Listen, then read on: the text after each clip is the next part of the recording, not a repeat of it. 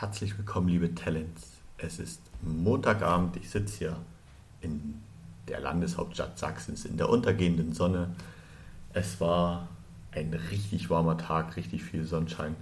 Es war total schön, draußen zu sein. Ich war das ganze lange Wochenende draußen. Ich bin braun geworden ohne Ende. Manchmal auch ein bisschen rot, das ist ein bisschen gefährlich. Nichtsdestotrotz hoffe ich, dass ihr alle ein vielleicht auch verlängertes Wochenende hattet, ein schönes Wochenende hattet ihr gut durchgekommen seid, ihr die Sonne genießen konntet, ihr Sonne zur Verfügung hattet und möchte euch jetzt zur letzten Folge vor der Sommerpause einladen, nochmal uns auf die NFL zu konzentrieren und die letzte Folge auch nochmal zum NFL Draft euch zu anzuhören, zu geben. Je nachdem, who knows. Und wie ihr es gewohnt seid, kommen natürlich am Anfang erstmal die News und im zweiten Teil der Folge soll es dann tatsächlich nochmal um die letzten Rookies gehen, die der NFC und AFC West, die da noch offen sind. Wie gesagt, wenn ich heute die Folge geschafft hat, geht es dann erstmal für mich in die Sommerpause. Es ist jetzt seit, ich müsste jetzt lügen, aber ich glaube seit September kein Wochenende mehr vergangen oder keine Woche mehr vergangen, wo ich mich nicht um die NFL gekümmert habe. Also gerade auch letzte Saison dann die Spiele geschaut dann kam ja, ist ja die Idee entstanden mit dem Podcast und jetzt brauche ich einfach auch ein bisschen Zeit mal zur Erholung, ein bisschen Zeit für den Kopf und dass ich da auch einfach mal mich wieder mit anderen Sachen beschäftige. Ich denke, das wird man mir auch sehr danken. Trotzdem möchte ich euch jetzt nochmal eine ausgiebige Folge ähm, auf die Ohren packen und ohne jetzt noch weitere Umschweife zu machen, möchte ich da auch direkt starten mit den News. Und wir müssen uns als Football-Fans von einem Spieler verabschieden, der tatsächlich schon in der Hall of Fame ist, der aber auch ein stolzes Alter erreicht hat, denn Hall of Fame Running Back Jim Brown ist im Alter von 87 Jahren gestorben. Das hat letzte Woche seine Frau dann auch bestätigt, dass er da friedlich im Haus, in, in seinem Haus in Los Angeles eingeschlafen ist. Und seine aktive Karriere ist schon einige Zeit zurück. Also ich selber kannte den Namen tatsächlich ehrlich gesagt nicht, denn er spielte von 1957 bis 1965 und war zu dieser Zeit auch einer der dominantesten Running Backs in der NFL. In dieser Zeit verpasste er tatsächlich kein einziges Spiel und wurde dreimal zum MVP der Saison ausgezeichnet und ist bis heute der einzige Spieler, der mehr als 100 Rushing Yards im Schnitt pro Spiel erreicht hat. Und zwar ist er durchschnittlich 104,2 Yards das Spiel gerannt. Das ist eine Zahl, die bis jetzt kein anderer Spieler, egal ob aktiv oder inaktiv, schon Karriere beendet and so on erreicht hat. Und das sagt schon tatsächlich viel über seine Leistung, über sein Können aus. Ich habe jetzt sogar gehört und gelesen, dass er, ich glaube, von den neun Saisons war er achtmal der Rushing Leader, also hat achtmal die meisten Rushing Yards erreicht. Es ist schon sind schon unglaubliche Zahlen.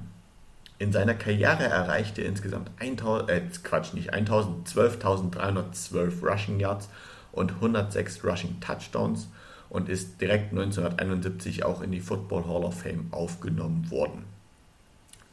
Er hat mit 30 Jahren seine Karriere beendet. Tatsächlich ein bisschen überraschend, denn er hat direkt im Anschluss eine neue Karriere gestartet und zwar als Schauspieler. Und er spielte unter anderem im Film wie Mars Attack, The Running Man oder Any Given Sunday. Hier in Deutschland kennt man den Film als jeden verdammten Sonntag äh, mit und war da auch sehr aktiv und sehr erfolgreich und hat tatsächlich es geschafft, nach der Football-Karriere noch eine Schauspielkarriere hinzulegen. Das waren jetzt nur ein paar bekanntere Filme, er hat auch noch in diversen anderen Filmen mitgespielt. Herausheben möchte man oder möchte ich noch so ein bisschen auch seine soziale Ader und sein Einsatz gegen Rassismus und Straßenkriminalität.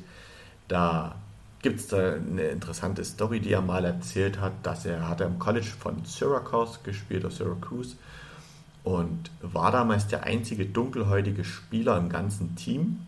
Und das hat das College schon vor einige Schwierigkeiten gestellt, denn sobald sie zu Auswärtsspielen gefahren sind, mussten sie immer ein Hotel suchen, wo er sogar willkommen gehießen worden ist. Das heißt, er hatte tatsächlich Schwierigkeiten, da auch ernst genommen zu werden. Das College hatte Schwierigkeiten, Hotelunterkünfte zu finden, weil sie wussten, da gibt es einen Dunkelhäutigen. Das erinnert mich immer so an die Szene, wenn wir mal kurz beim Film bleiben, da hat er zwar nicht mitgespielt, ähm, Remember the Titans, als die Spieler so nach einem der ersten erfolgreichen Spiele da auch mit ihren dunkelhäutigen Kumpanen ins, in ein Restaurant gehen wollen und da einfach nicht erwünscht waren. Und da stelle ich mir schon ziemlich krass vor. Und ich glaube, zu der damaligen Zeit war Rassismus, also was heißt ich glaube, ich, das steht außer Frage, dass zur damaligen Zeit Rassismus in den USA noch einen viel, viel, viel, viel schlechteren Stellenwert hatte, als es heute ist. Es ist zwar dort nur auf dem Weg der Besserung, es ist noch viel Luft nach oben, aber im Vergleich zu damals war das, ist das, hat sich das ja doch schon gut gewandelt und dahingehend hat er sich immer sehr positiv eingesetzt und hat viel versucht, da auch zu bewegen, hat da auch viel erreichen können. Nichtsdestotrotz, wie es bei jeder Person ist, gibt es da auch ein paar dunkle Seiten. Es gab wohl auch ein paar Off-Feld-Issues. Also er soll wohl mal an, an Kollegen beim Golfspielen gewirkt haben oder häusliche Gewalt war da hin und wieder Thema. Das möchte ich natürlich in keinster Weise ähm, unter den Tisch kehren. Ich finde allerdings, dass man für Spieler oder Menschen, die äh, gestorben sind, da halt eher das Positive hervorheben sollte und nicht nur schlecht über die Spieler oder über die Person reden sollte. Denn ich glaube, das hat jemand, der gestorben ist, dann einfach auch nicht verdient. Ich finde, er hat ein stolzes Alter mit 87 Jahren erreicht und man kann jetzt der Familie natürlich nur viel Kraft wünschen, was ich an dieser Stelle auch mache und dass er da halt wirklich auch in Frieden ruhen möge. Das war so eine traurige News zum Anfang. Jetzt möchte ich weitermachen mit den News, die ich euch letzte Woche nicht mehr so wirklich erzählen konnte, weil das schon so vollgepackt war wegen dem NFL-Schedule, also wegen dem NFL-Spielplan. Machen wir mal los mit ein paar Spielern, die Verträge verlängert haben oder woanders untergekommen sind. Und da geht es los mit Offensive Tackle Cam Irving, der eine weitere Saison bei den Carolina Panthers bleibt. Er war die letzten beiden Saisons schon dort, unterschreibt jetzt für ein weiteres Jahr und ist jetzt nicht so mehr ähm, im Dauereinsatz. Er ist eher so der Spieler, der rein rotiert wird. Er war zwar bei elf Spielen im Einsatz, hat davon aber keins gestartet. Und ich habe nochmal bei PFF nachgeschaut. Er hat tatsächlich letzte Saison nur 76 Snaps gespielt, in denen auch zwei Strafen kassiert. Ist jetzt für 76 Snaps auch schon recht viel. Ich denke, es geht da bei den Panthers einfach nur darum, eine gewisse Breite zu schaffen, weil Offensive Linemen kann man nie genug haben. Da fällt immer mal einer aus. Und er war 2015 auch ein First-Runden-Pick an Stelle 19. Also hat auch das nötige Talent, um da vielleicht einfach in der, ähm, in der Rotation, in der Rotation auch seine Leistung zu bringen. Des Weiteren hat Safety Kareem Jackson einen neuen Vertrag bei den Denver Broncos unterschrieben. Und jetzt wird es nicht ganz interessant. Er geht damit in seine 14. NFL-Saison, ist jetzt schon 35 Jahre alt und hat trotzdem letzte Saison wirklich nochmal überragende Stats gehabt. Er hatte insgesamt 94 Total Tackles. Das ist tatsächlich sein Karrierehigh gewesen. Also die anderen zwölf Saisons davor hat er nie so viele Tag Total Tackles in einer Saison gehabt.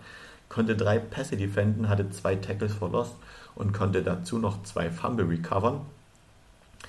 Und was für die Broncos jetzt sehr, sehr wichtig ist, sie halten damit alle ihre vier Starting Defense Back, also die zwei Cornerbacks, die zwei Safeties oder die drei Cornerbacks, den ein Safety, die sie letztes Jahr schon unter Vertrag hatten. Und die Defense der Broncos hat ja letzte Saison Russell Wilson und seine Offense doch sehr, sehr oft und sehr viel im Spiel gehalten und war, zählte tatsächlich zu einem der besseren in der NFL. Und dass sie da jetzt ihre ähm, vier Defense Backs wirklich halten konnten, das ist schon, ist schon sehr überragend. Zusätzlich hat Kareem Jackson ähm, mit dem neuen Defense Coordinator Vance Joseph schon drei Jahre Erfahrung bei den Texans gehabt, denn Kareem Jackson kam 2010 als First-Runden-Pick an Stelle 20 zu den Houston Texans und 2011 bis 2013 war dann auch Vance Joseph, der heutige Defense-Koordinator der Broncos, bei den Texans unter Vertrag. Also die kennen sich auch, die dabei wissen beide, was sie einander haben und das könnte doch auf eine positive Zukunft hinauslaufen, auch wenn es vielleicht nur noch dieses eine Jahr wird bei Jackson. Thailand Forster Moreau unterschreibt seinen Dreijahresvertrag bei den New Orleans Saints. Er kann damit bis zu 12 Millionen US-Dollar ähm, verdienen. Davon sind 8 Millionen garantiert. Vor einigen Wochen habe ich in einer Folge erzählt, ich weiß gar nicht, wie lange das her ist, dass ja bei ihm im Medizincheck, also bei Foster Moreau, Krebs diagnostiziert worden ist. Wohl, ich, man hat mittlerweile herausgefunden, es ist der seltene Krebs Hodgkin-Lymphom, der wohl im Schlüsselbein sitzen soll. Natürlich nur eine medizinische Fachaussprache. Ich kann das einfach nicht lesen. Schaut, liest euch selber durch. Ähm, Gibt einige Artikel dazu. Jetzt soll er allerdings wieder genesen sein, fit sein und kann sich jetzt wieder vermehrt um Footballaktivitäten kümmern und ist deswegen auch zu den Saints zurückgekehrt, die jetzt mit einem Vertrag auch seine Leistung gegen den Krebs da honorieren.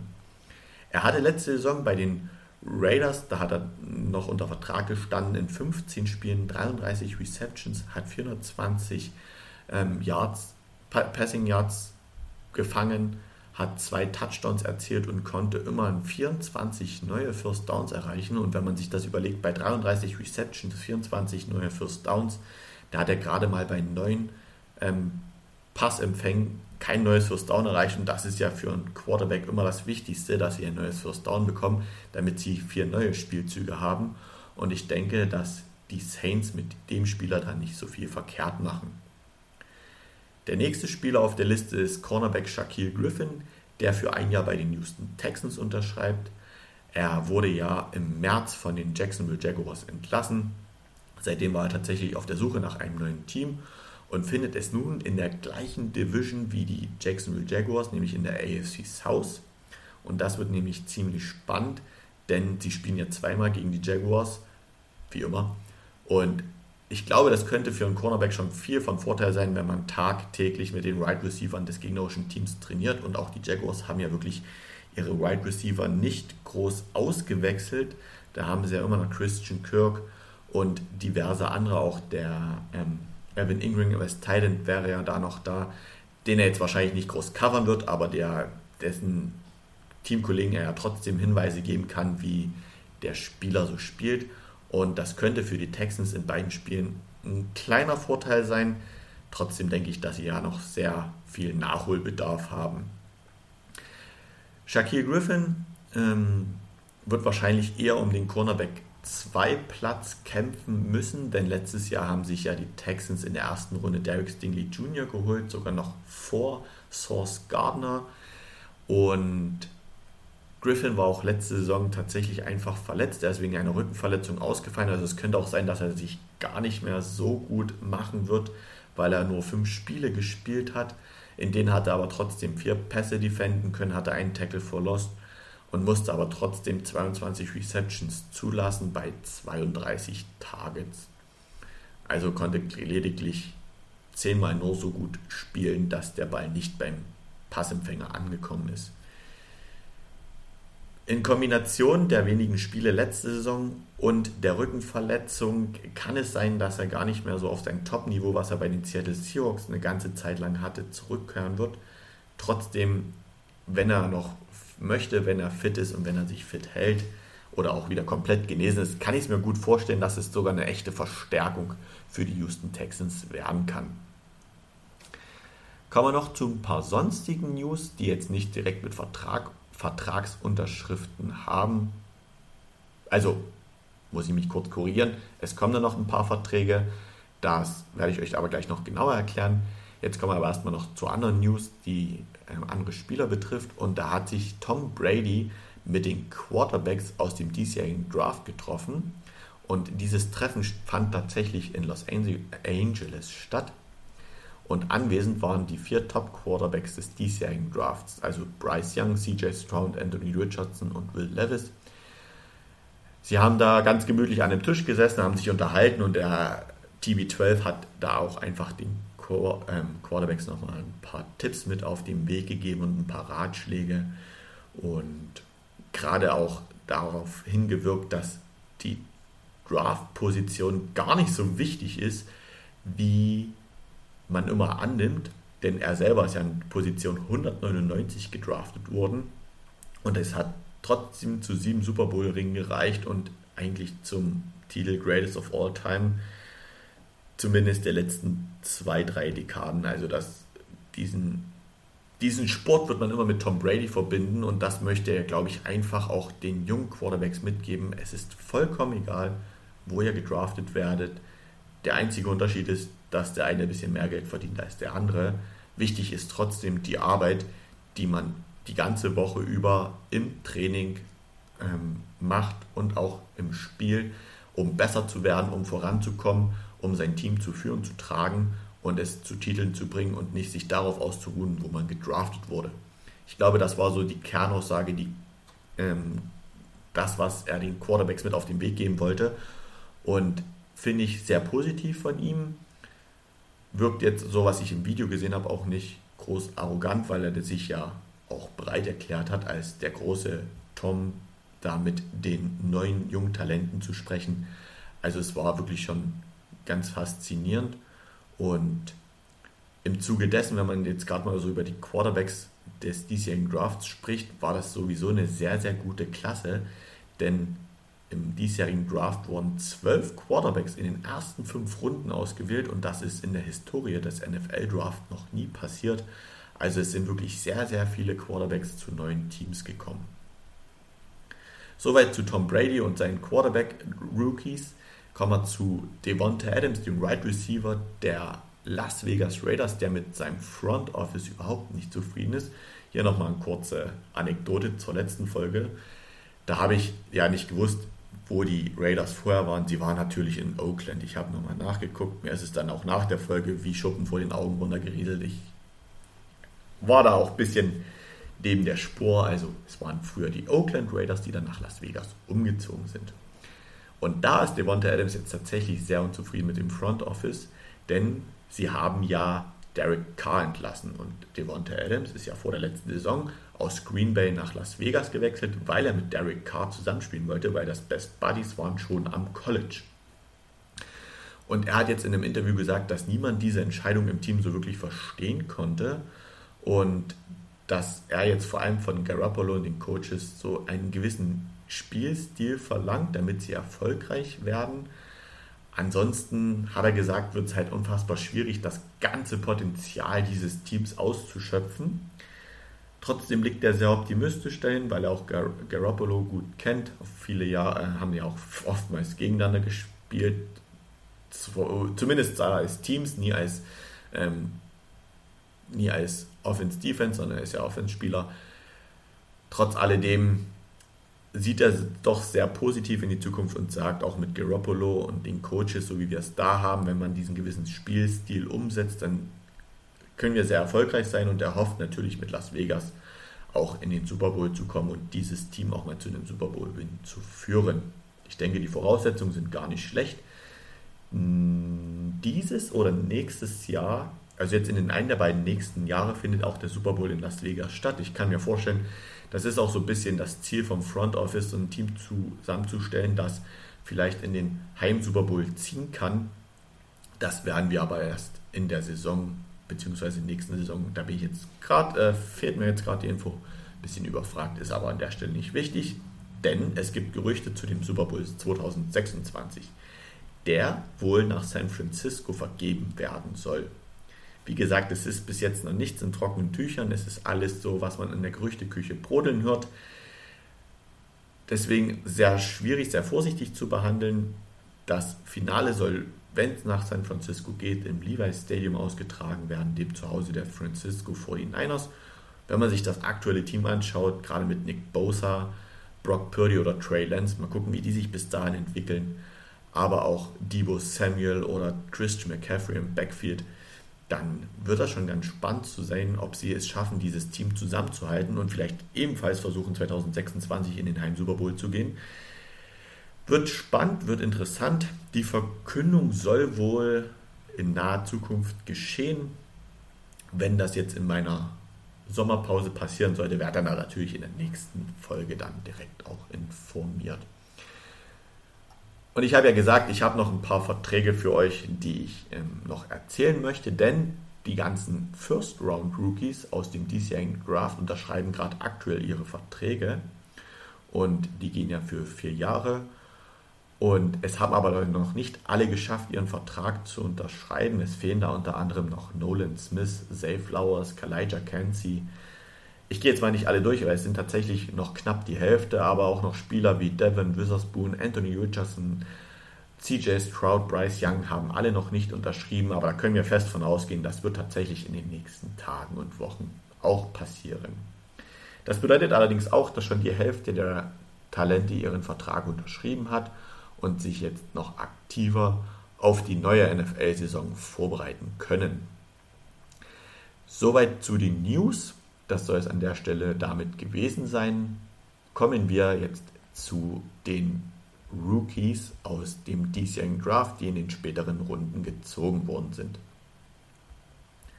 Und los geht es in der NFC West ich weiß es ehrlich gesagt auch nicht, warum ich nicht alphabetisch vorgehe. Eigentlich hätte ich mit der AFC West beginnen sollen, weil dann wären die Seattle Seahawks zum Schluss gekommen. Aber ich habe schon die ganzen anderen Folgen gemacht. Ich beginne auch hier mit der A NFC und werde zum Schluss mit der AFC weitermachen. Und da schauen wir uns mal die Arizona Cardinals direkt als erstes an. Die haben nämlich in der ersten Runde Braderick Jones Jr., den Offensive Tackle, gedraftet. Das war ja ganz interessant. Ihr werdet euch bestimmt noch daran erinnern, sie haben ja von der Position 3 erst runter getradet auf die 12 mit den Houston Texans, die sich Will Anderson geholt haben und haben dann wiederum, als die Position 6 an der Reihe war, hochgetradet von 12 auf die 6, um sich Paris, Jones, äh, Paris Johnson Jr. zu holen und auch um ihren Quarterback Kyler Murray da wirklich sehr viel Schutz zu geben, damit der vielleicht in der nächsten Zeit nicht mehr so viel rennen muss, sondern sich doch mehr aufs Passen konzentrieren kann, wenn er die Zeit hat, nicht so viel vorm, vor der PS4 oder vor der Xbox zu sitzen. Das ist aber ein anderes Thema und ist wahrscheinlich ein ganz schöner Insider. Kurze Nebeninfo, er hatte mal einen Vertrag drin stehen, dass er, das hatte ich euch glaube ich sogar schon mal erzählt, dass er da ähm, eine Klausel drin hatte, wie viele Stunden er Game Tape schauen muss in der Woche damit er wirklich sein volles Gehalt bekommt, aber diese Klausel hat man wohl wieder rausgenommen. Zurück zu Paris Johnson, Paris Johnson Jr. Darum geht es jetzt. Er hat tatsächlich sehr viel Erfahrung als Left Tackle und Right Guard, kann damit wirklich auch flexibel eingesetzt werden und hat aber als Left Tackle in den letzten beiden College-Saisons wirklich nur zwei Sacks zugelassen ähm, bei 13 Spielen. Entschuldigung, nicht in den letzten beiden Jahren, im letzten College-Jahr. Und das ist schon überragend, wenn man 13 Spiele bestreitet, wo man ja auch über 1000 Snaps spielt und dann nur zwei Sacks zulässt. Das ist schon krass. Er bringt auch eine unfassbare Statur mit. Er ist 2,1 Meter groß, also 6 Fuß 6. Und ich gehe fest davon aus, er wird Day One Starter, wenn er fit bleibt, soweit er gut durch die Preseason kommt, gut durch die OTAs, also die ganzen Trainee Camps. Dann denke ich, wird der Kyler Murray direkt mit dem ersten Spiel da auch zum Schutz an der Seite stehen. Weiter ging es in der zweiten Runde mit dem Edge Rusher BJ Ojulari von der LSU. Und das hat einfach den Grund, da die Cardinals letzte Saison ähm, an Position 31 in der Scoring Defense waren, also haben wirklich sehr, sehr viele Punkte zugelassen. Es gab nur ein Team, was da tatsächlich noch schlechter war und brauchen deswegen einfach an der Line nochmal einen stärkeren Pass Rusher. Den haben sie sich einfach auch geholt, weil sie haben einfach JJ Watt verloren, der ja ins Karriereende gegangen ist und letzte Saison alleine 12,5 Sacks hatte. Und um halbwegs diese Lücke zu stopfen, wurde Ojulari gedraftet. Er hat in den letzten drei College-Jahren 16,5 Sacks und davon allein 5,5 in der letzten Saison. Also er ist auf jeden Fall in der Lage, Sacks zu kreieren, zum Quarterback durchzukommen. Ich habe so ein bisschen die Sorge, wenn dort die ähm, die andere D-Line einfach nicht gut genug ist und sich die gegnerischen O-Line einfach auf ihn konzentrieren kann, dass es für ihn einfach schwieriger wird, da durchzukommen und an den gegnerischen Quarterback heranzukommen. Das wird spannend zu, zu sehen sein. Er hat mit John Gannon natürlich noch einen Defense-of-Minded Head Coach, der ihm wahrscheinlich noch viele Tipps geben kann, der ja von den Philadelphia Eagles kam, die ja wirklich eine unfassbare Defense letzte Saison hatten. Und es könnte sogar gut sein, dass er sogar sich vollkommen überraschend entwickelt und da ein Top-Sacker wird und sehr viel Druck auf den gegnerischen Quarterback ausüben kann. In der dritten Runde haben sie sich Garrett Williams geholt, den Cornerback aus Syracuse, und adressieren dann da einfach nochmal einen, einen Pick in die Secondary, also in die Passverteidigung, denn da brauchen sie, wie schon gerade gesagt, durch den ähm, Scoring Defense Rang 31 auch einfach nochmal eine Verstärkung und haben mit Williams nur einen Cornerback gefunden, der Outside spielen kann. Er ist allerdings noch nicht zu 100% fit, denn er hatte letzte Saison im Oktober wirklich einen Kreuzbandriss. Er braucht noch ein bisschen Zeit, um fit zu werden, um wieder trainieren zu können. Aber sobald er zurück ist, denke ich, kann es gut sein, dass er auch einen Starting-Job übernehmen wird. Denn konnte tatsächlich letztes Jahr in sieben Spielen, die er bestritten hat, zwei Interceptions fangen, konnte einen Fumble forcen und einen Fumble recovern und konnte dazu sogar noch einen Sack kreieren. Also das Talent ist auch da da. Sobald er fit ist, sobald er sich da ins Team gekämpft hat, wenn er das in seinem Kopf schafft und auch von der Fitness her, dann denke ich, ist das ein guter Cornerback nochmal für die Arizona Cardinals. In den weiter in der dritten Runde haben sich noch den Right Receiver Michael Wilson geholt von Stanford und in den späteren Runden haben sich dann John Gaines von UCLA, das ist ein Guard, geholt, Clayton Tune, Quarterback aus Houston in der fünften Runde, Owen Papoe, Linebanker aus Auburn, auch in der fünften Runde. Und dann hatten sie noch zwei Sechstrunden-Picks, da haben sich Catrell Clark, Cornerback aus Louisville und Dante Stills, Defensive Tackle aus West Virginia geholt. Soweit zu den Arizona Cardinals. Kommen wir zu den Las. Genau, nicht Las Vegas Raiders, nein, Los Angeles Rams. Da muss ich natürlich in meiner Tabelle nochmal ein bisschen weiter nach unten. Und auch wenn die Rams tatsächlich erst in der zweiten Runde angefangen haben mit ihren Draft-Picks, weil sie halt äh, ihren ersten Runden noch wegen dem Matthew Stafford Trade an die Detroit Lions verloren haben, haben sie sich trotzdem und jetzt haltet euch fest, 14 Spieler aussuchen dürfen. Von Runde 2 bis Runde 7. Und den ersten Spieler, den sie sich geholt haben, ist Steve Avila, der Guard von der TCU. Das ist auch ganz leicht erklärt, warum sie sich da einen Guard für die O-Line holen, denn die Rams hatten letzte Saison einfach die drittmeisten Sacks zugelassen und sie wollen halt einfach diese Drehtür, die sie letztes Jahr waren, nochmal stärken und versuchen, diese O-Line dicht zu bekommen und adressieren diesen Pick deswegen ganz klar auch auf die Guard-Position. Haben mit Logan Brass noch einen Rookie aus dem letzten Jahr, der allerdings erst in der dritten Runde kam und haben jetzt einfach mit Avila wirklich zwei sehr junge Spieler in der O-Line. Das kann positiv sein, das steht außer Frage. Es kann aber auch sehr negativ sein, weil halt einfach die Erfahrung auf dem Level NFL fehlt. Avila hatte letzte Saison über 1000, in über 1000 Snaps wirklich keinen Sack zugelassen. Das ist sehr gut. Dazu ist er noch flexibel einsetzbar auf der Center-Position oder auf der Guard-Position. Mal schauen, wie sich ähm, Sean McVay da entscheiden wird, auf welcher Position er ihn da wirklich einsetzen wird. Machen wir weiter mit dem zweiten Pick der Rams. Das war Byron Young, der Edge Rusher aus Tennessee. Sie haben Jetzt kommen wir zurück zu den Rams allgemein, die Leonard Floyd in der Offseason verloren haben und dadurch wirklich ein Need auf der Edge-Position hatten, also als Pass-Rusher. Pass -Rusher. Floyd hatte letzte Saison noch 9 Sacks und ist aktuell noch immer Free Agent, also jedes Team kann da noch zugreifen. Und Young soll jetzt einfach auch diesen Spot in der Rams Defense übernehmen, wenn es geht, wirklich sehr zügig, am besten am coolsten wäre es 1 zu 1. Das werde sich dann wahrscheinlich schon so Richtung Stil entwickeln. Allerdings, was man jetzt schon so weiß und was man gesehen hat, ist, dass er noch auf jeden Fall Nachholbedarf in der Laufverteidigung hat. Also da ist er wirklich nicht immer auf dem Spielfeld, sondern lässt auch viele Läufe an sich vorbei. Ist dafür allerdings als Pass-Rusher, ich habe so viele Probleme, sagen wir mal Defensive End oder Outside Linebanker, wirklich sehr, sehr stark. Weiter geht's mit Kobe Turner, den Defensive Tackle von Wake Forest, der ebenfalls in der dritten Runde kam. Und da geht es direkt weiter.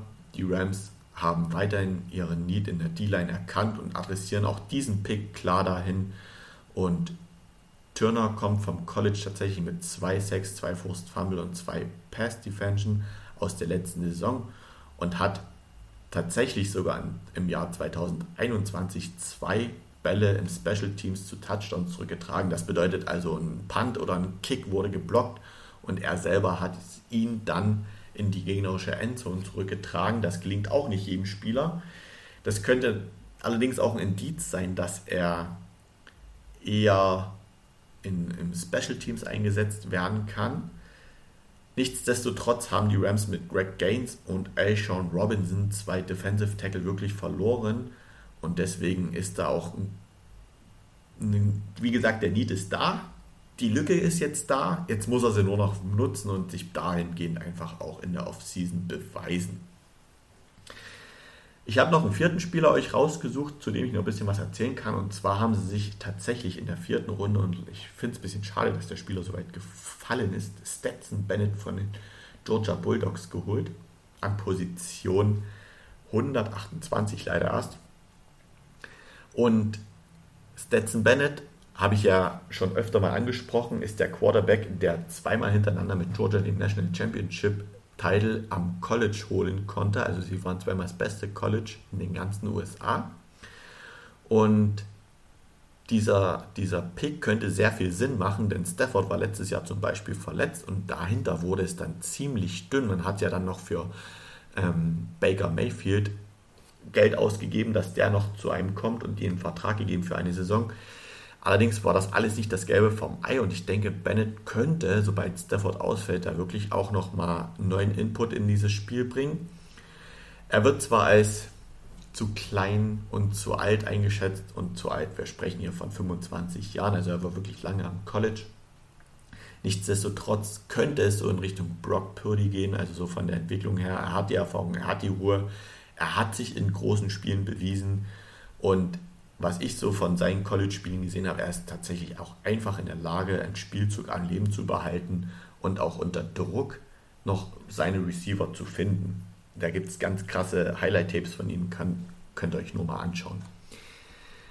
Und dann hatten die Rams noch die Erde, äh, die Erde, genau, die Erde des Mr. Irrelevant, nein, die Ehre des Mr. Irrelevant, ihn zu picken. Das ist Dashwan Johnson geworden, der Defensive End aus Toledo.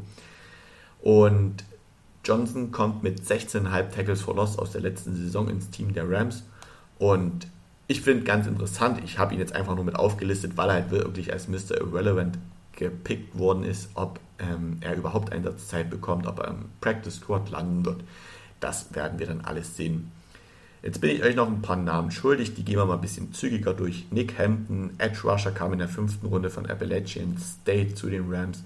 Dann Raren McClendon Jr., Offensive Tackle aus Georgia, Davis Allen Titan, Clemson, Puka Nakua, Wide Receiver von der BYU, die kamen alle in der fünften Runde. In der sechsten Runde kam Travius Hodges Tomlinson, Quarterback von der TCU, Ochuan Mattis, Edge Rusher aus Nebraska und Zach Evans, Running Back aus Mississippi, die kamen alle in der sechsten Runde. Und in der siebten Runde, bis auf Deshwan Johnson, kamen da noch Ethan Evans. Es ist ein Panther tatsächlich von Wingate und Jason Tyler, der zweite Safety von Oklahoma State. 14 Picks, das waren tatsächlich die meisten dieses Jahr, auch wenn sie vor dem, vor dem Draft gar nicht so viel zur Verfügung hatten. Aber das liegt natürlich auch an den ganzen Trades, die dann immer während des Drafts in, passieren. Somit konnten sich die Rams noch einige Picks mehr holen. Kommen wir zu den San Francisco 49ers. Das ist auch schon das vorletzte Team der NFC West. Die haben erst sogar in der dritten Runde angefangen, ihre Picks zu ähm, bestimmen und haben sich als erstes Jair Brown, den Safety von Penn State, geholt an Position 87. Es ist natürlich sehr schwierig, in dieser Stelle dann noch viel Talent zu bekommen. Es gibt natürlich immer absolute Stils, das steht außer Frage, aber es wird natürlich immer dünner. Und es kann sein, dass Brown dann erstmal auch im Special Team eingesetzt wird, bevor er überhaupt Starting-Zeiten Starting bekommen wird. Starting-Zeiten bekommen wird. Die Möglichkeit besteht trotzdem, denn die 49ers haben mit Tashwan Gibson, den aktuellen Safety, auch einen Spieler, der wirklich schon in die Jahre gekommen ist. Er ist nämlich schon 33 Jahre alt. Somit haben sie einfach auch den Safety Room nochmal ein bisschen verjüngt und ein bisschen breiter ähm, aufgestellt. Brown kann vielleicht sogar erstmal ein bisschen hinter Gibson lernen und dann, wenn es drauf ankommt, einfach äh, sein Spiel durchführen. Wenn er sich zum Stil entwickelt, dann auf jeden Fall, weil er wirklich ein sehr guter Tackler ist und wirklich nur wenig Tackle verpasst. Er hat in der letzten Saison hat er in 13 Spielen nur 11 Tackles verpasst. Als Safety ist es natürlich immer doof, wenn man einen Tackle verpasst, weil hinter ihm ist dann meist das Open Field. Also eigentlich kommt da nur noch die Endzone, außer man wird als Nickel oder Blitzer eingesetzt. Nichtsdestotrotz, wenn man pro Spiel nur einen Tackle verpasst und vielleicht auch nicht nur in schlechten Positionen, sondern auch mal in Positionen, wo es noch tragbar ist, spricht das schon doch sehr für einen Spieler. Dann wurde es etwas überraschend, etwas skurril, denn ebenfalls in der dritten Runde an Position 99 haben sie den Kicker Jake Moody aus Michigan geholt. Wenn man, wie die 49ers, äh, nur neun Picks zur Verfügung hat und in der dritten Runde anfängt zu draften und sich dann in der dritten Runde überlegt, okay, man holt sich mit dem zweiten Pick, den man überhaupt zur Verfügung hat, einen Kicker, dann ist das doch schon für mich sehr überraschend, denn da gibt es so viele andere Spieler und so hart wie es klingt, einen Kicker findet man auch zur Not nach dem Draft ähm, noch wie Sand am Meer, denn jedes College hat ja seinen Kicker gehabt, 120 Colleges, 120 Kicker, plus Spieler, die jetzt in der XFL tätig waren oder in der kanadischen Football League oder von anderen Teams entlassen worden sind. Also der Markt ist wirklich gut gefüllt und sich da einen in der dritten Runde mit dem zweiten Pick, den man zur Verfügung hat, zu holen. Es muss schon sehr für Jake Moody sprechen. Also der müssen die, muss Kyle Shanahan bei den 49ers schon sehr überzeugt gewesen sein. Er gilt zwar wirklich als bester Kicker im Draft und soll den abgewanderten Robbie Gould ersetzen, der näher an seine Heimat spielen möchte. Doch wenn ich mir so seine Stats anschaue, klar, er hat 60 von 60 extra Punkten gemacht. Allerdings hat er im letzten College-Jahr von 35 möglichen Field Goals nur 29 gemacht und ich denke, gerade auch die Field Goals, die manchmal wirklich über Sieg oder Niederlage entscheiden, wäre es sinnvoller gewesen, ähm, sich vielleicht einfach nochmal einen Kicker zu holen, der schon mehr Erfahrung hat, der mehr, der mehr Spielerfahrung auch in schwierigen Situationen hat oder in wichtigen Situationen. Das will ich Jake Moody jetzt gar nicht absprechen. Er hat an sich, so hart wie es klingt, einen recht leichten Job, aber man sieht es ja trotzdem, auch dieser leichte Job ist von unfassbar viel hoher Mentalität geprägt, von viel Rhythmus, von viel Arbeit und die 49ers werden wissen, warum sie ihn geholt hat. Und er darf mich gern Lügen strafen, wenn er dann im Super Bowl den entscheidenden Kick durch die Torstein durchsetzt, dann möchte ich mich da in aller, in aller Form entschuldigen ich fand es einfach sehr überraschend, in der dritten Runde mit dem zweiten Pick sich da einen Kicker zu holen. Denn sie haben danach, ebenfalls in der dritten Runde, noch zwei Picks später, Cameron Latour, den Titan von Alabama, geholt. Sie verjüngen damit noch mal ein bisschen ihren Titan Room, denn sie haben ja mit George Kittle schon einen der besten Titans wirklich im Team. Und nur noch mal eine kurze Nebenanekdote. Ich habe Videos gesehen von ihm, wie er einfach mal in seinem Garten sich ein halbes Footballfeld hingesetzt hat, um da zu trainieren. Also es ist schon sehr krass. George Kittle hat wirklich sehr, sehr viel Freude an diesem Sport und an diesem Spiel. Schaut euch einfach mal ein paar Videos an, so Highlight-Games oder da gibt es so krasse Blocking-Situationen, da schiebt er einfach gegnerische Defensive End oder Linebanker in der Endzone so weit zurück, dass die sich auf den Arsch setzen. Entschuldigung, entschuldigt die Aussprache, auf den Po setzen. Und er liegt dann einfach daneben und freut sich, er lacht darüber. Also er hat wirklich sehr viel Freude daran. Aber zurück zu Latu. Äh, ich denke, es wird für ihn sehr schwer, an George Kittle einfach vorbeizukommen. Man muss aber auch sagen, dass Kittle keine einzige Saison seit 2018 komplett durchgespielt hat. Also auch Latu wird wirklich erstmal seine Zeiten bekommen, auch wenn das erstmal sehr viel bedeutet, hinter Kittel sich anstellen zu müssen. Doch sobald Kittel ausfällt oder mal eine Pause braucht, sollte er auf jeden Fall bereit sein. Gehen wir mal die restlichen Spieler noch ein bisschen zügiger durch. In der fünften Runde haben sich die 49ers Daryl Luther, Luther Jr., ein Cornerback aus South Alabama, geholt. In der, dann kam noch Robert Beal Jr., Edge Rusher aus Georgia, ebenfalls in der fünften Runde. In der sechsten Runde kam Dee Winters, Linebanker von der TCU. Und dann hatten sie noch drei Picks in der siebten Runde, die haben sie adressiert an Braden Willis, Titan aus Oklahoma. Ronnie Bell, right Receiver aus Michigan und Jalen Graham, Linebacker von der Purdue. Soweit zu den 49ers. Kommen wir zum letzten Team der NFC West und das sind die Seattle Seahawks. Und die haben sich in der ersten Runde an Position 5 Devon Witherspoon geholt aus Illinois.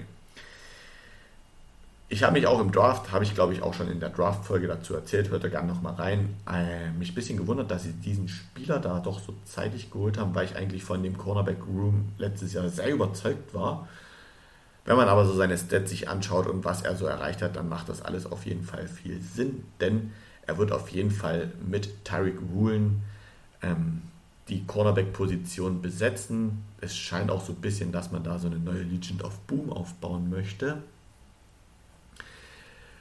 Und mit Witherspoon soll tatsächlich nun einfach eine weitere Lücke gefüllt werden, denn die Hawks haben letztes Jahr neun Touchdowns zugelassen, die 20 oder bei den 20 oder mehr Yards geworfen worden sind. Das waren tatsächlich die viertmeisten in der NFL und haben dazu noch 6,1 Yard per Catch zugelassen. Das sind die zweitmeisten.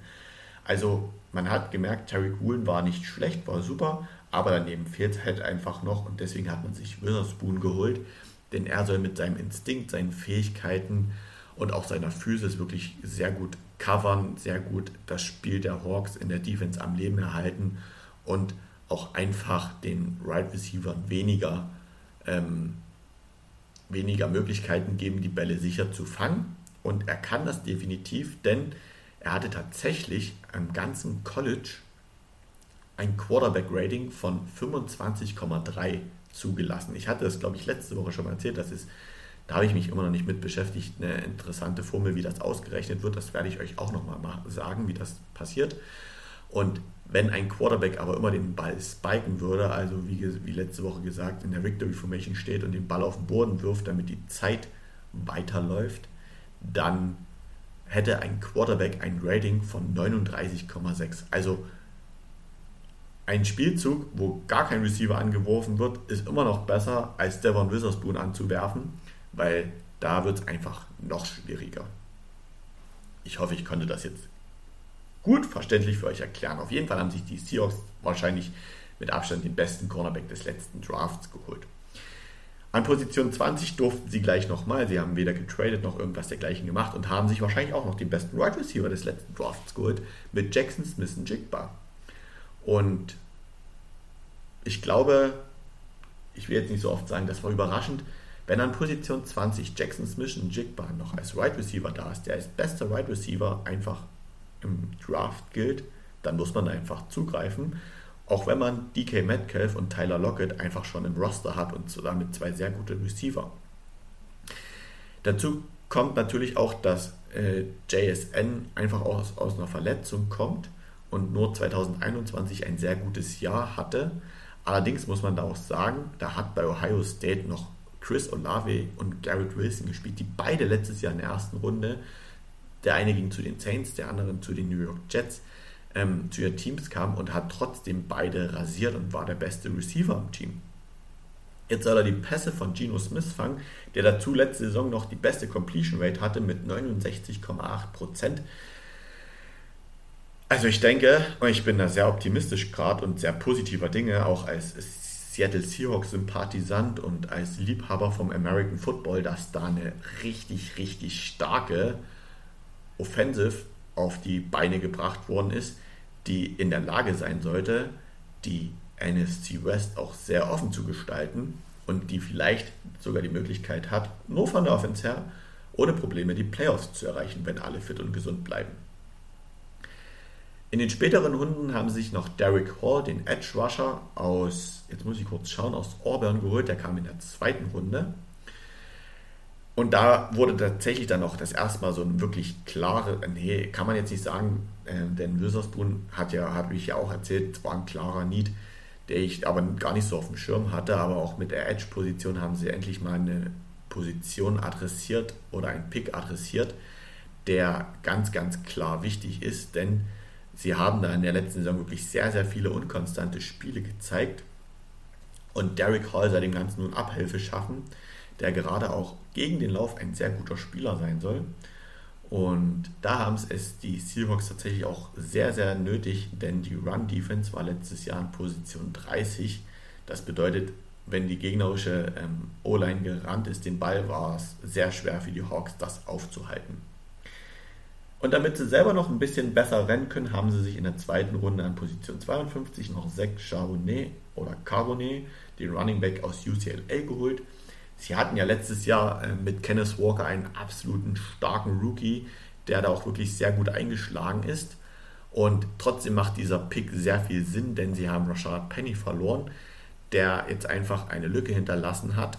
Und Carbonet oder Charbonnet, ich weiß leider gerade nicht, wie ausgesprochen wird, seid mit beiden zufrieden. Äh, kann auch sein, dass er einfach da die Arbeit mit übernehmen soll und diesen Spot von Penny auffüllen soll, sodass die Arbeit auf ähm, Walker und Charbonnet aufgeteilt werden kann. In den späteren Runden, vor allem 4, 5 und 6 und 7, haben sie sich dann Anthony Bradford von der US LSU geholt, der ist ein Guard, Cameron Young, Defensive Tackle von der Mississippi State, Mike Morris, Defensive End von Michigan und gleich noch ähm, drei Picks später Ulu Uluwatimi, Center von Michigan, also zweimal Michigan, auch nochmal nach Seattle geholt. Jarek Reed, Safety, kam in der sechsten Runde aus New Mexico. Und ganz zum Schluss Ken McIntosh, Running Back aus Georgia.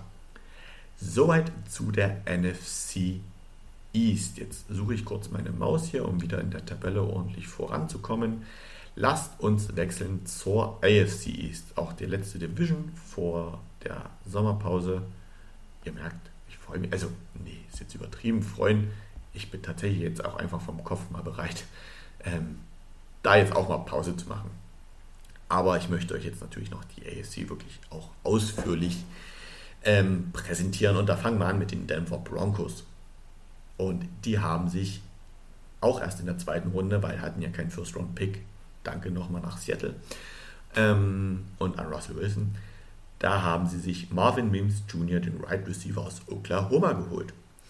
Sie haben zwar mit Kirtland Sutton und Jerry Judy wirklich zwei sehr gute Receiver, doch Memes ist gerade nochmal da sehr gut, weil er als Outside Receiver spielen kann und auch so als Pick für die Zukunft gesehen werden könnte, denn Kirtland Sutton ist sehr teuer, der bekommt dieses Jahr 18,3 Millionen.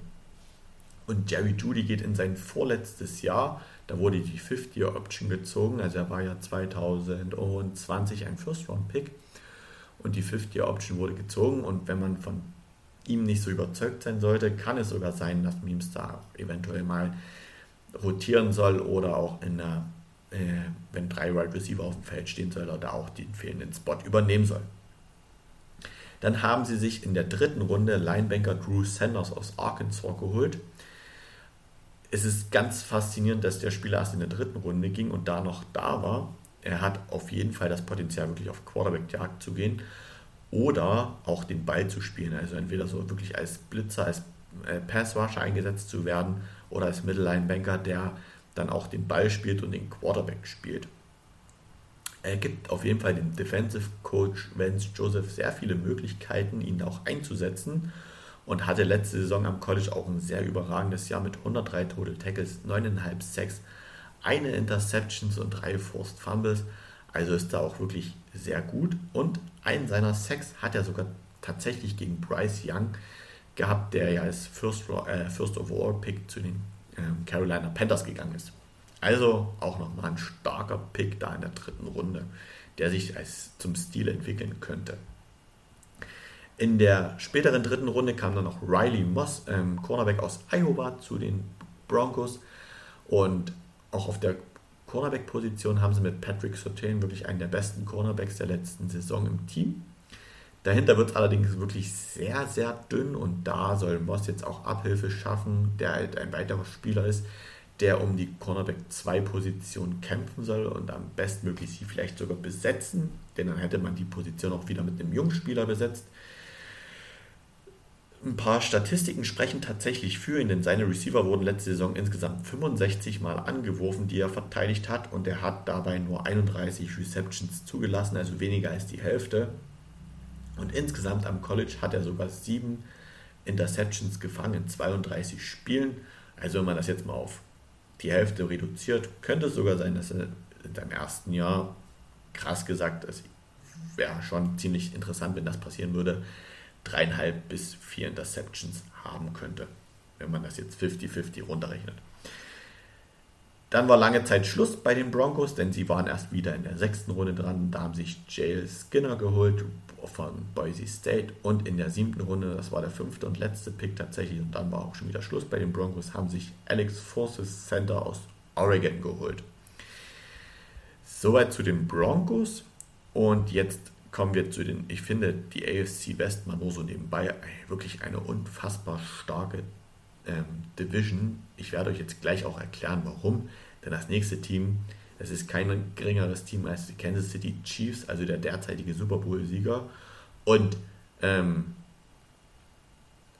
derzeitige Jetzt, jetzt fehlt mir gerade der Übergang. Wartet, ich kriege ihn hin.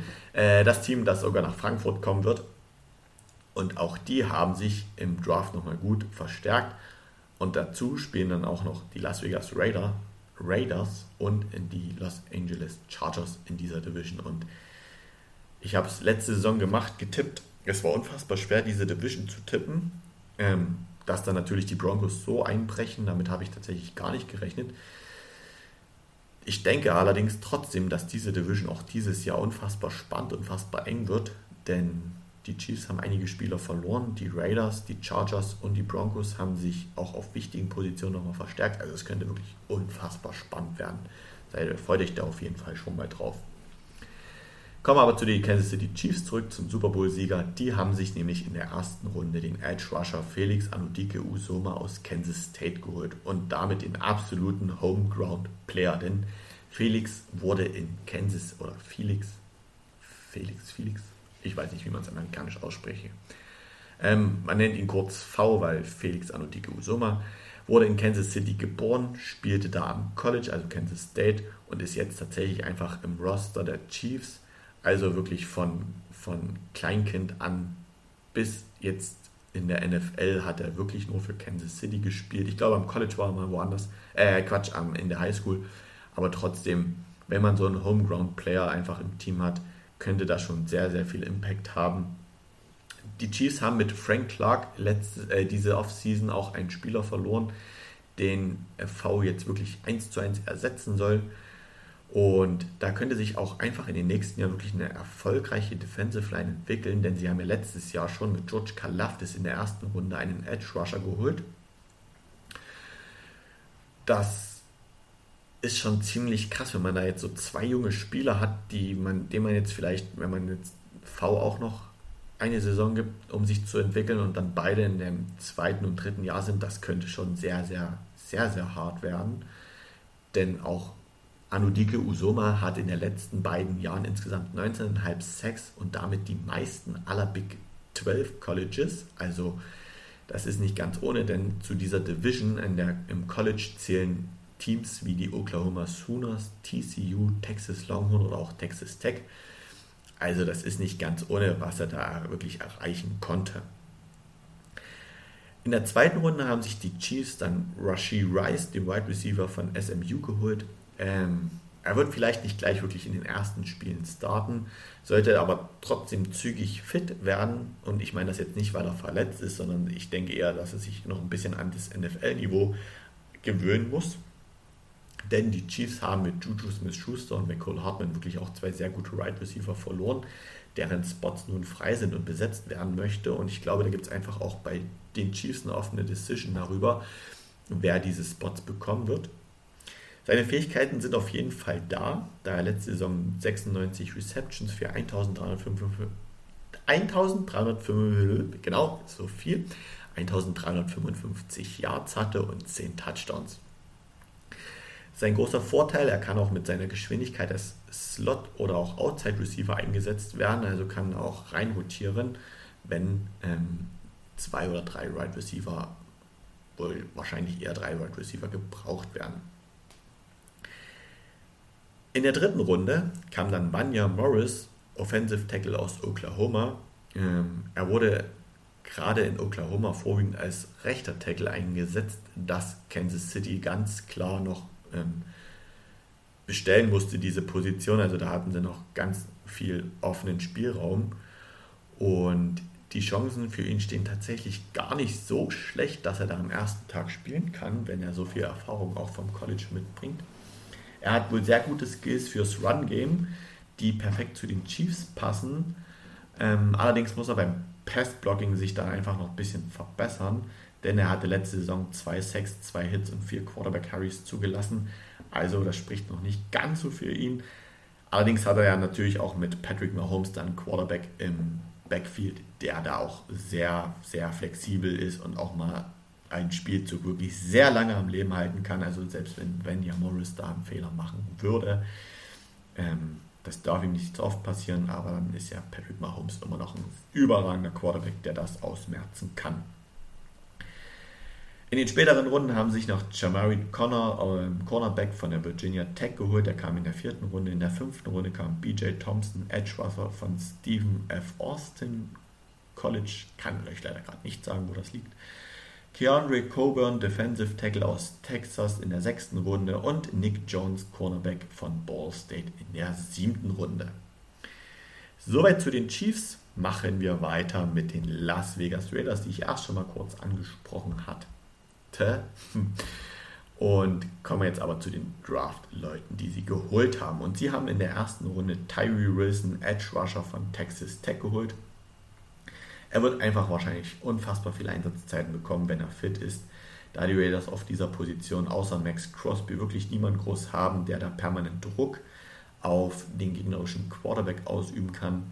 Vielleicht noch Chandler Jones, soweit ich aber weiß, spielt der auf einer anderen Position, wenn mich jetzt nicht alles täuscht. Äh, das ist übrigens der Spieler der letzte Saison. Guckt es euch nochmal bei YouTube an.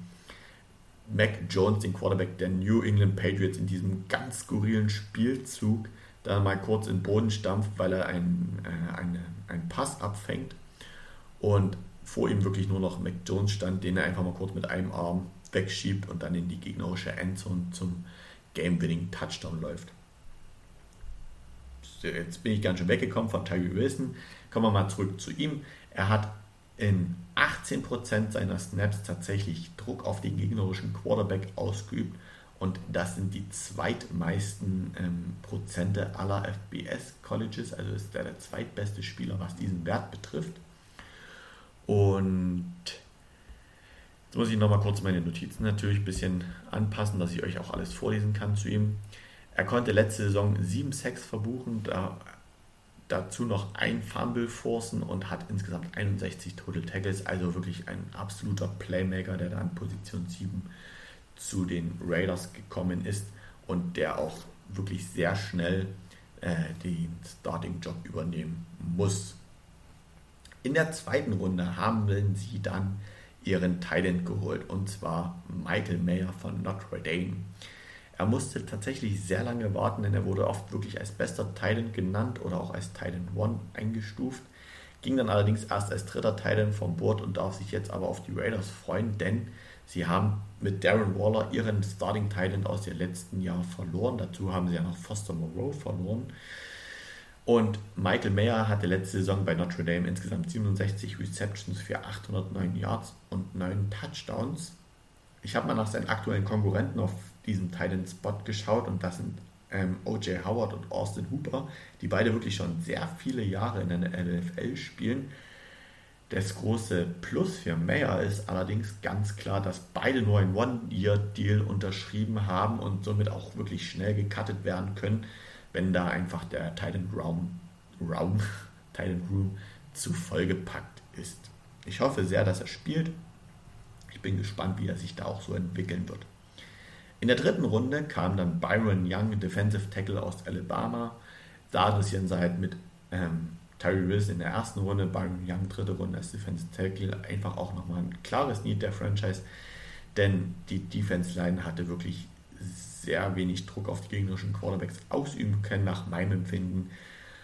Und sie verstärken halt einfach die Defensive Tackle Position mit einem Spieler, der wahrscheinlich sehr wichtige Aufgaben übernehmen muss. Denn Young sollte jetzt als Defensive Tackle es in der NFL schaffen, zwei Gaps zu kontrollieren. Und sobald es einen Laufspielzug gibt, da auch wirklich den das entscheidende Gap zu schließen, sodass er an Running Back rankommt. Und bei gegnerischen Passversuchen natürlich auch Druck auf den Quarterback ausüben soll. Mit ähm, Tyree Wilson und Max Crosby könnte ihm das natürlich auch viel, viel leichter ge ähm, gelingen, als wenn jetzt nur Max Crosby da gewesen wäre. Deswegen denke ich, wird es für ihn leichter durch die beiden Spieler, denn es ist natürlich, je mehr Spieler da eine Gefahr darstellen, desto schwieriger wird es als Offensive Line, sich da auch zu spezialisieren und sie ähm, abzuhalten. Soweit zu den Raiders, die in den, jetzt muss ich euch natürlich, möchte ich euch natürlich noch die späteren Runden erklären äh, oder noch nennen, das hätte ich jetzt beinahe vergessen. Sie haben sich in der dritten Runde an Position 100 Trey Tucker, Right Receiver von Cincinnati geholt. Jacorian Bennett, Cornerback aus Maryland, kam in der vierten Runde, genauso wie Aiden O'Connell, Quarterback aus Purdue, der da wahrscheinlich auch einfach in der Garoppolo sitzen darf als Backup-Quarterback da ist, vielleicht sogar nur dritter Quarterback. Chris Smith, Safety aus Georgia, kam in der fünften Runde. Amari Burney, Linebanker aus Florida, kam in der sechsten Runde. Und zu guter Letzt in der siebten Runde an Position 231 aus Arizona State kam Defensive Tackle Nesta Jade Silvera. Soweit zu den Raiders jetzt tatsächlich wirklich. Und jetzt kommen wir zum Schluss zu den Los Angeles Chargers. Die haben sich in der ersten Runde auf der Wide Receiver Position verstärkt und haben Quentin Johnston Jr. Äh, nee, Junior nicht Quentin Johnston geholt, Wide Receiver von der TCU. Und gerade die Chargers haben da einfach jetzt einen sehr großen Passempfänger sich geholt, denn ähm, Johnston ist einfach mal 1,92 Meter groß, was für einen Wide Receiver schon sehr groß ist. Und haben jetzt mit ähm, Keenan Allen, Mike Williams und Johnston drei, drei, drei Wide Receiver, die einen ähnlichen Look oder so ein, ein, ähnliches Empfinden haben oder ein ähnliches Aussehen haben, wie tatsächlich das Receiver Core bei den Cincinnati Bengals um Joe Burrow und Jamar Chase, T. Higgins und Tyler Boyd. Also man versucht da ähnlich wie halt es die Bengals gemacht haben, auch ihren Quarterback wirklich gute Waffen an die Seite zu stellen. Und gerade Keenan Allen hat ja letztes Jahr viel erreicht. Jetzt haben sie mit Johnston noch einen Receiver geholt, der wirklich sehr groß ist und eine gute Geschwindigkeit mitbringt, weil die ja auch wichtig für Justin Herbert ist, der einen sehr starken Arm hat und das Ei auch mal wirklich sehr, sehr tief werfen kann. Ich denke, dass er so als Starter auf der Outside Receiver Position kommen kann. Allerdings kann ich es mir auch gut vorstellen, dass er im Slot wichtig ist bei entscheidenden Downs, wenn einfach die Größe gebraucht wird. Er war auch ein wichtiger Teil der TCU-Offense am College, die auch er ja mit ins Finale geführt hat. In der zweiten Runde zu den Chargers kam Tuli Tuipu.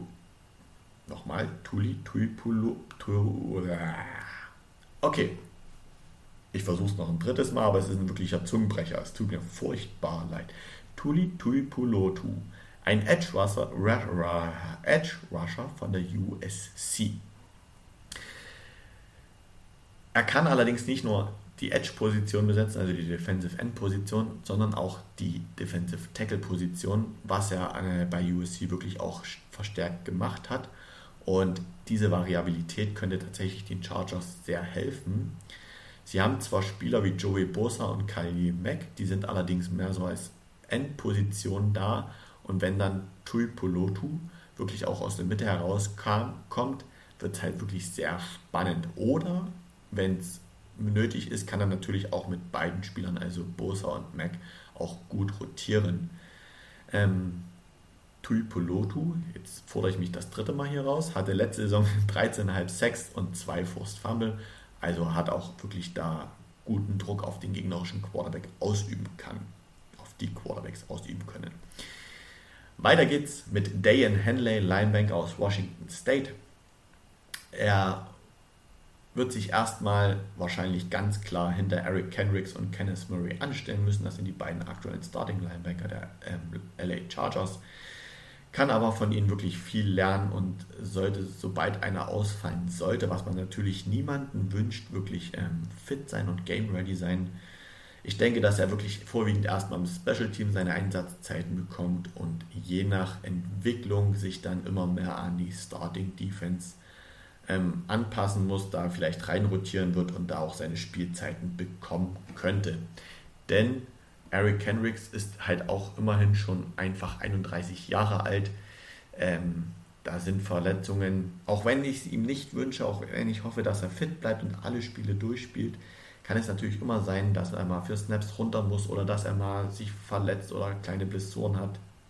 Wobei kleine Blessuren jeder Footballspieler hat, aber vielleicht auch mal ähm, Blessuren hat, die ihm da ein Spiel ähm, verpassen lassen. Und dann sollte Henley auf jeden Fall einsatzbereit sein. Ähm, Diane Henley hatte letztes Jahr am College 106 Total Tackles, 4 Sacks, 3 Forced Fumbles und eine Interceptions. Also ist auch wirklich immer da gewesen, wo, es, wo er gebraucht worden ist. 106 Total Tackles sprechen einfach wirklich für ihn, dass er das Spiel gut lesen kann, dass er in die entscheidenden ähm, Lücken kommt oder zu den entscheidenden Passempfängern und da auch die Tackle sicher setzt. In den weiteren Runden haben sie sich noch Darius Davis, den Wide Receiver von TCU, geholt. Der kam in der vierten Runde. Den Namen dürft ihr euch mal kurz merken, denn das wird spannend, auch dass er von TCU kam. Dann haben sie sich noch Jordan McFadden, den Guard aus Clemson, geholt in der fünften Runde. Scott Medlock, den Defensive Tackle von Boise State in der sechsten Runde. Und jetzt in der siebten Runde anstelle 239 wird es nochmal interessant. Da haben sie sich nämlich Max Duggan geholt, den Quarterback von TCU. Und das ist der Quarterback, der wie ähm, Quentin Johnston TCU auch ins College-Finale geführt hat. Und dieser, dieser Pick macht für mich so viel Sinn, denn sollte Herbert sich da, Herbert, sollte Herbert, der gute Herbert, äh, Justin, sollte Justin Herbert sich verletzen, könnte Max, Max Duggan wirklich eine sehr sinnvolle Alternative sein. Denn man hat nicht nur ihn sich geholt, sondern auch noch zwei Wide Receiver, die er von seinem College kennt, also Johnston und Darius Davis. Und das sehen wir ja immer wieder bei Devonta Smith und Jalen Hurts oder bei äh, Jamar Chase und Joe Burrow, wie wichtig das ist oder sein kann, wenn sich der Quarterback und die Receiver wirklich vom College her schon über Jahre hinweg kennen und wie gut das auch sein kann, dass die da zusammen harmonieren könnten. Und das könnte tatsächlich, falls Herbert ausfallen sollte, was man ihm natürlich wie einen anderen Spieler nicht wünscht, wirklich auch sehr sinnvoll gewesen sein. So, soweit dazu. Oh, es tut mir schon wieder. Nee, ich will mich nicht entschuldigen. Ich, mir hat die Folge wirklich viel Spaß gemacht. Ich ist echt wieder lang geworden. Nach 20 Minuten News dachte ich, okay, wird cool, wird eine entspannte Folge von 50, 55 Minuten, dass es jetzt doch so lang wird. Das ist wirklich schon wieder hart. Jetzt habt aber erstmal viel Pause von mir. Ich, mein Plan sieht so aus, dass ich jetzt bis zum 11.07. euch jetzt erstmal mit äh, dem Podcast in Ruhe lasse. Das sind jetzt sechs Wochen. Ich werde dazu vielleicht hin und wieder auf Instagram ein bisschen was posten, wann es weitergeht, vielleicht noch ein paar Bilder. Und dann hören wir uns in der Woche vom 11.07. Ich glaube, es müsste dann der 12.07. wieder sein hören wir uns zurück und dann möchte ich mit euch gemeinsam vorausschauen auf die kommende Saison und mal so ein paar Breakout-Kandidaten, wie letzte Woche schon gesagt, ähm, aufführen. Auch vielleicht schon gucken, ob sich Spieler verletzt haben, die jetzt in der ersten Runde gepickt worden sind und dergleichen und so fort. Ich wünsche euch bis dahin eine schöne Zeit. Wenn ihr die Chance habt, geht in die Stadien hier in Deutschland, guckt euch ELF, GFL, guckt euch Football an, nutzt die Zeit, nutzt das Wetter, Habt eine schöne Zeit bis dahin und dann alles Gute und ich freue mich dann nach der Sommerpause euch wieder mit neuen Informationen versorgen zu können. Also bis dahin, macht's gut.